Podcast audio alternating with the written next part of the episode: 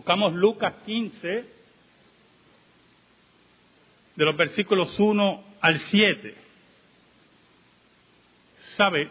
Hay un fenómeno triste en nuestro país que me imagino que en las sociedades desarrolladas o subdesarrolladas debe ocurrir en forma frecuente. Y es eh, el abandono de los ancianos. Es como un anuncio que hubo hace poco en, la televisión de una madre que, se sienta muy cómoda en el comedor, tiene su abrecartas, yo no sé cuántos tienen abrecartas, el abrecarta mío es este dedo, así yo abro las cartas, y alguna vez estoy que me hago más daño al dedo que otra cosa, pero ella muy cómoda y, la, la mujer que escogen para hacer el papel te transmite esa alegría de recibir una carta de su hijo. Y cuando abre la carta, lo que hay es un cheque. Y ella toma la tarjeta y la mira así, esperando una palabra de su hijo, no un cheque. O también, algunas veces, pues, por ejemplo, una persona que nos llama recurrentemente al programa de radio, que oremos porque ella es una mujer anciana y sus hijos no la visitan. O cuando nos encontramos con personas eh, mayores y no tenemos la paciencia de escucharlos. Y, algunas veces creemos, ¿por qué entablan esos conversatorios, verdad? Insisten en esos conversatorios. Están solos. No hablan con nadie, hermano. No hablan con nadie. Y, y en ellos hay una tristeza no asistida, una tristeza silente una tristeza angustiosa. Y mi trabajo aquí desde el púlpito, y ustedes me conocen muy bien, no es llenarlos a ustedes de pena, y, ¿verdad? Es de conciencia, de conciencia. En el caso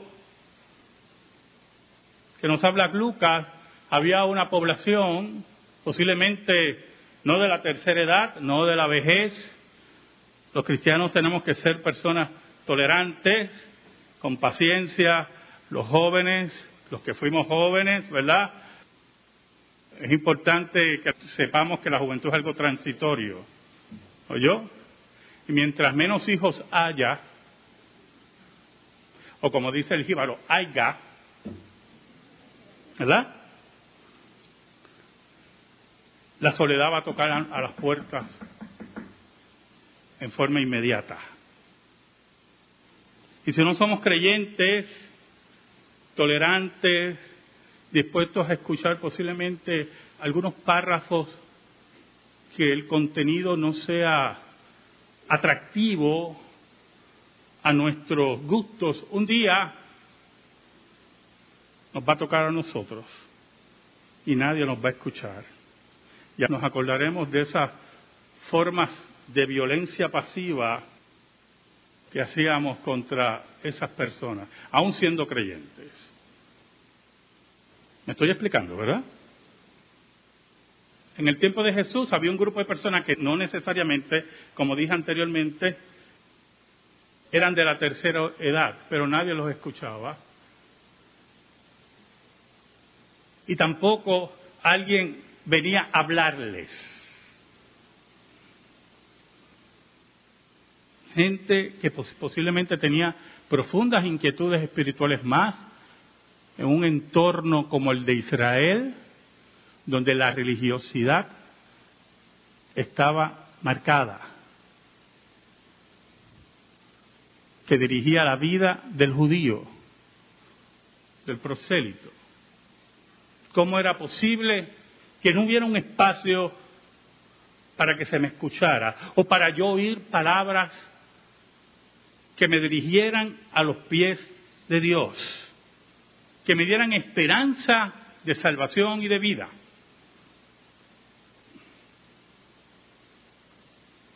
¿Cómo es posible eso en una sociedad que tiene pacto con Dios? Oramos. Digno eres, Señor, de toda alabanza y de toda gloria. Qué bueno tú eres, Señor, y nosotros tan malos. Perdónanos, porque te hemos sido infiel. Escóndenos bajo la sombra de la cruz. Escóndenos, Señor, y que tu palabra sea proclamada. Te lo pedimos en ese nombre que es sobre todo nombre en el nombre de Jesucristo, el que venció la muerte. Amén y amén. Versículo 1 dice, se acercaban a Jesús todos los publicanos y pecadores para oírle. Todos sabemos lo que era un publicano, un recolector de impuestos a Roma, considerado un traidor por los judíos.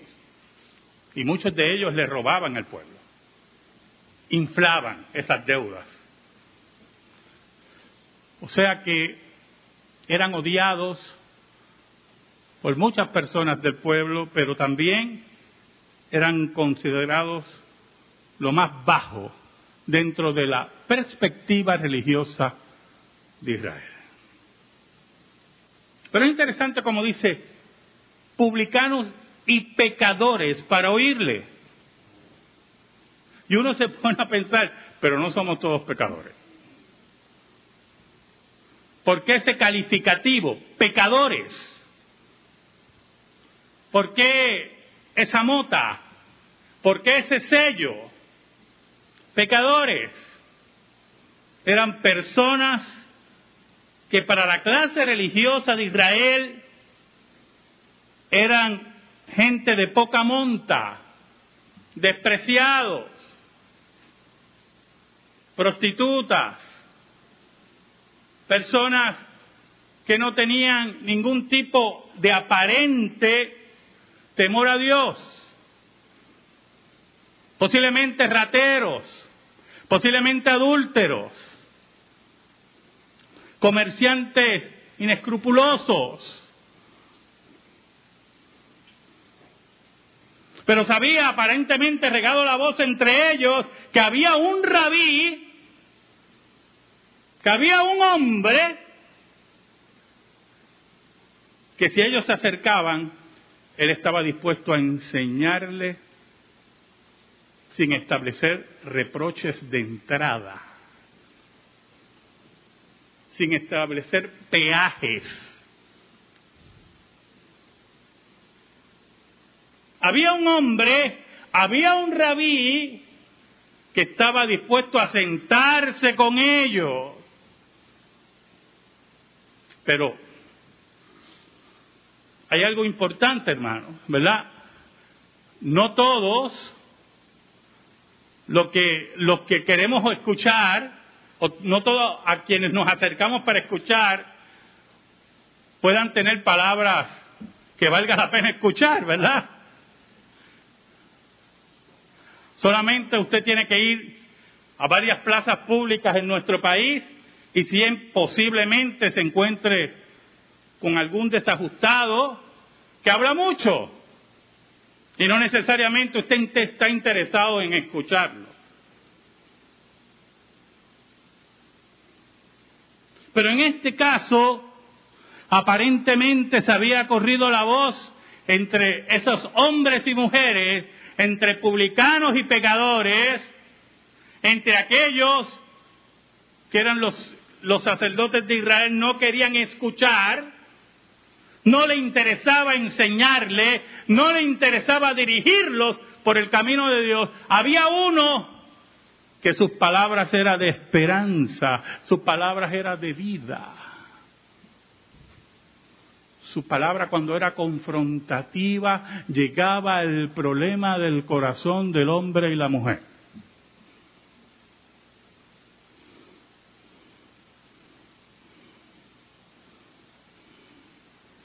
De las razones por la cual nosotros estamos aquí es por escuchar a Jesús. No nos interesan las interpretaciones liberales de los problemas mundiales. Nos interesa lo que diga Jesús del problema del hombre.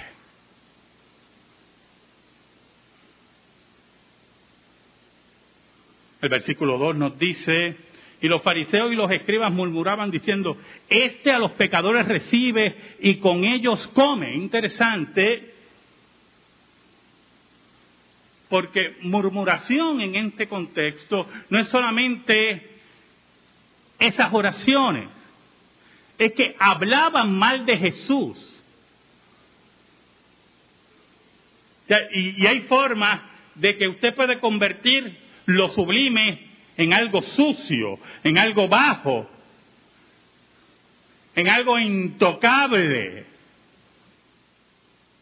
Es como si usted me viera de lejos o de cerca hablando con una mujer que posiblemente usted sabe que es prostituta y depende de lo que usted diga de esa reunión. Yo no sé, el pastor está hablando con una prostituta.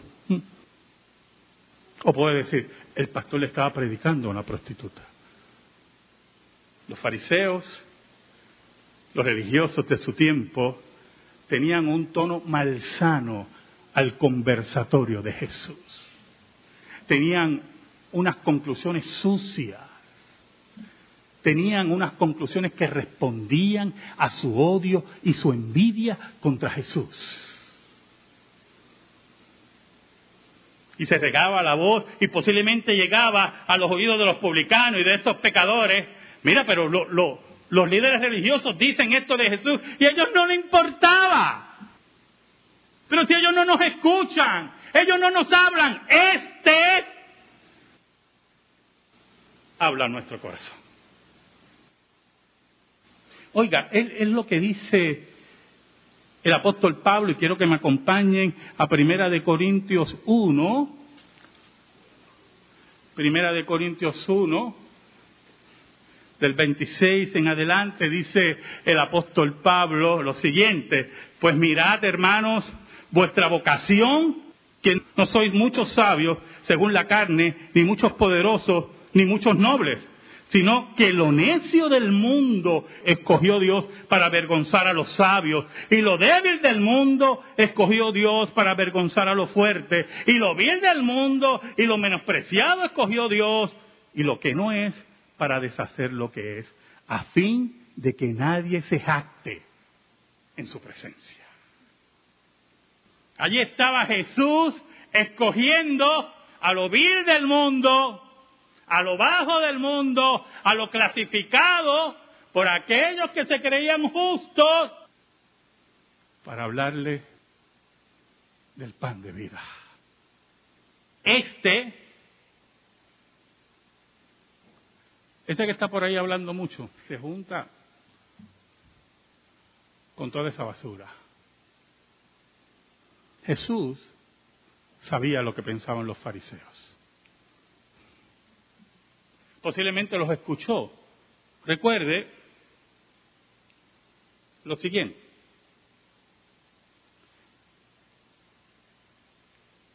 Ese tipo de conglomerado religioso tendía a retar a Jesús. Y, y no dudamos que esa frase, este a los pecadores recibe y con ellos come, lo expresaron en voz alta para humillar a Jesús, para que la gente escuchara, no se acerque. Y Jesús, que era el maestro por excelencia, decidió entonces narrar una parábola. Entonces él le refirió esta parábola diciendo, ¿qué hombre de vosotros, qué pastor, qué hombre que es responsable de su rebaño, qué hombre que tiene las escalas de valores definidas según la ley de Dios. Qué hombre que sabe y está consciente que si no fuera por la gracia, ¿dónde estuviera? ¿Qué hombre de vosotros teniendo cien ovejas, si pierde una de ellas, no deja las noventa y nueve en el desierto? Entonces, hay, una característica de, de las ovejas, ¿verdad? Voy a hacer una nota aquí, ¿verdad? Porque ¿quién no lo podía creer? Me dio curiosidad esta semana, uno construyendo varios sermones para el futuro, apareció un lugar que decía las diez películas peores de terror en la historia. Y me estuvo tan simpático. Yo he visto películas de terror que son una basura que yo no sé cómo he perdido mi dinero. Entonces quise ver cuáles eran las 10 películas. Y había una, Ovejas Asesinas. Entonces, era un grupo de ovejas, pues usted sabe cómo es la mente de algunos, que yo no sé, eran como zombies y atacaban a, los refuerzos, que yo era un desastre. Y yo dije, pero ¿cómo a quién se le ocurre una estupidez de ese tamaño? ¿Cómo es posible eso?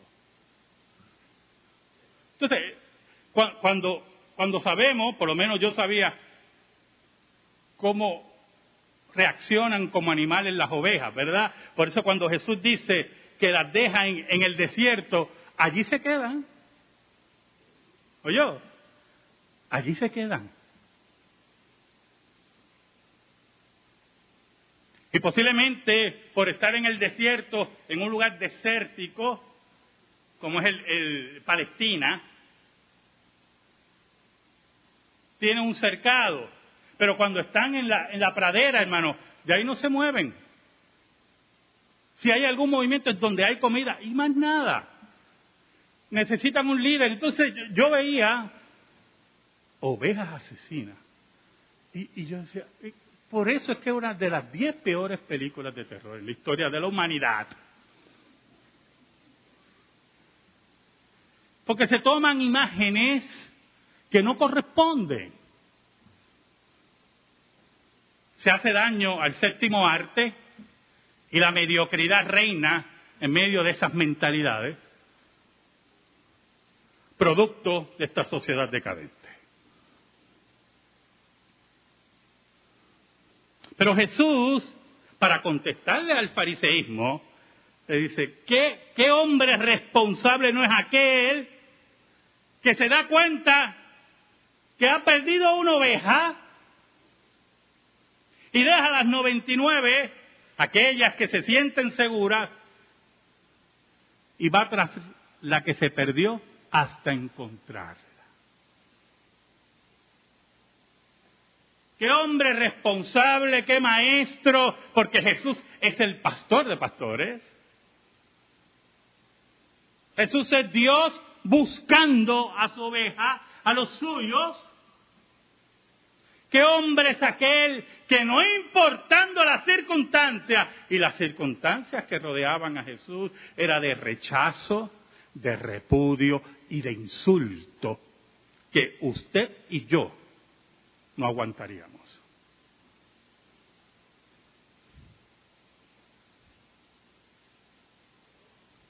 ¿Qué hombre es ese? ¿Qué estatura moral tiene ese hombre?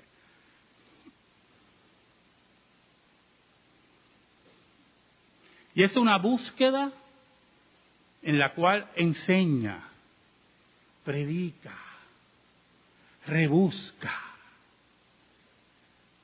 Es el Cristo que se acerca para dar vida. es el Cristo que cuando pierdes la brújula te enseña el norte. Versículo 5 nos dice, y cuando la encuentra, la pone sobre sus hombros gozoso. ¿Sabe algo, hermano? Empecé con una imagen de los ancianos, ¿verdad? Que no los escuchan, que los propios hijos no los visitan,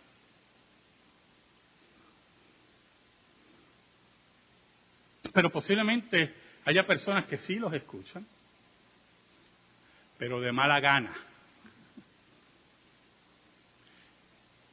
Y se creen que ellos no se dan cuenta. Y se creen que ellos no se entristecen. ¿Y sabe algo? Escuche, escuche esto. Cuando esta gente iba a Jesús para oírle, muchas de las cosas que decía Jesús se le aplicaba directamente.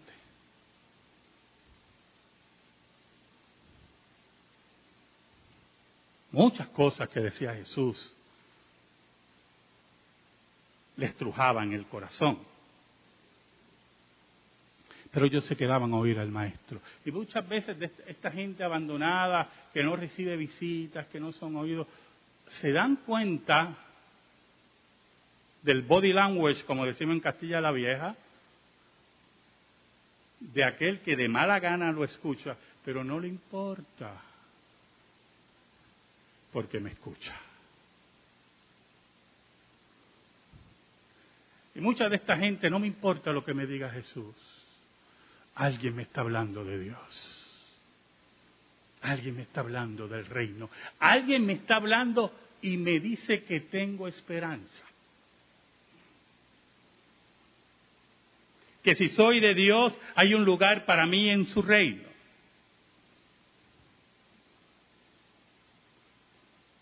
Por eso, cuando vemos la imagen en el versículo 5, la pone sobre sus hombros gozoso gozoso no es la búsqueda cansona, esa que, que, que te molesta, no es la búsqueda que te angustia, que te pone una persona agria, es la búsqueda de aquel que ama. Porque cuando usted ama,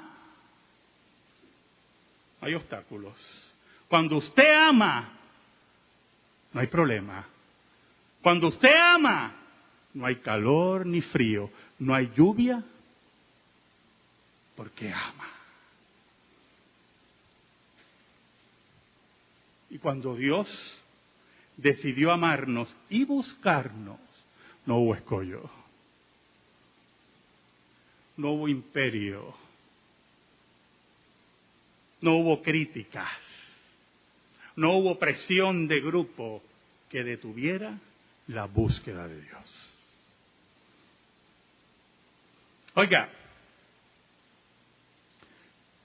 y dice, se lo pone en sus hombros porque Dios nos carga. Oye, Dios nos carga. Si usted cree que todavía usted se carga, le tengo malas noticias. Viene la caída por ahí y va a ser más dura. Porque el apóstol Pablo nos dice que el que se cree firme, mire que no caiga. El Dios que nos carga. Y dice, y al llegar a casa, mire el versículo 6, reúne a sus amigos y vecinos diciéndole, oiga, y esa imagen de Jesús me llamó mucho la atención, pero tanta fiesta por una ovejita ahí. Porque no entendía, ¿verdad? Mi estudio no entendía a quién Jesús le estaba diciendo eso. Oiga, dice, y al llegar acá se reúne a sus amigos y vecinos diciéndole, gozaos conmigo, la gran fiesta de Dios, porque el que se goza es Dios, gozaos conmigo, porque he encontrado Mire esta cosa tremenda. Eh, eh, la imagen de propiedad. Mi oveja que se había perdido. El propietario legítimo se movió a buscar la oveja. Por lo tanto, vengan los que son de Dios, vengan a la fiesta de los profetas. Gócense conmigo, porque la oveja perdida ha sido encontrada. El versículo 7 nos da una imagen que muchas veces se malinterpreta. Os digo que así, oiga las palabras de Jesús, os digo que así habrá más gozo en el cielo, cielo como símbolo de Dios, como la imagen de Dios, como el Hijo pródigo que le dice al Padre cuando regresa, Padre, he pecado contra el cielo y contra ti. El cielo como la imagen de Dios. Os digo que así habrá más gozo en el cielo por un pecador que se arrepiente que por 99 justos, 99 justos que creen que no necesitan arrepentimiento. Esa es la imagen. Por 99 justos que no necesitan arrepentimiento. Dígame que justo no necesita arrepentimiento, hermano. Dígame si usted, como justo delante de Dios, por los méritos de Cristo, todos los días no le dice al Señor, Señor, perdóname, porque te he fallado. La imagen de Cristo es contra el fariseísmo. Aquellos que se creen justos, aquellos que creen que ya están lavados, aquellos que creen que ya tienen el cielo gano, aquellos que son y se consideran justos según su opinión. Le dice Cristo al fariseísmo, yo no los vine a buscar a ustedes. El que se cree sano no necesita médico, decía Jesús. Yo vine a buscar todo aquel que se había perdido. Jesús nos habla. Jesús nos enseña. Los pecadores tocados por Jesús, las ovejas de Dios, se acercan a oír. Se acercan a oír. Vienen con sus cargas pesadas, con sus pecados, con sus dolores y tristezas, para encontrar la esperanza que solamente está en Jesús. Y cuando por el poder del Espíritu de Dios son regenerados y encuentran la salvación, hay fiesta en el cielo. Dios, Dios mismo, se goza por su salvación. Amén. Gracias te damos, Señor. Y que tu palabra, Señor, tu palabra, sea depositada en nuestra vida. En el nombre de Jesús.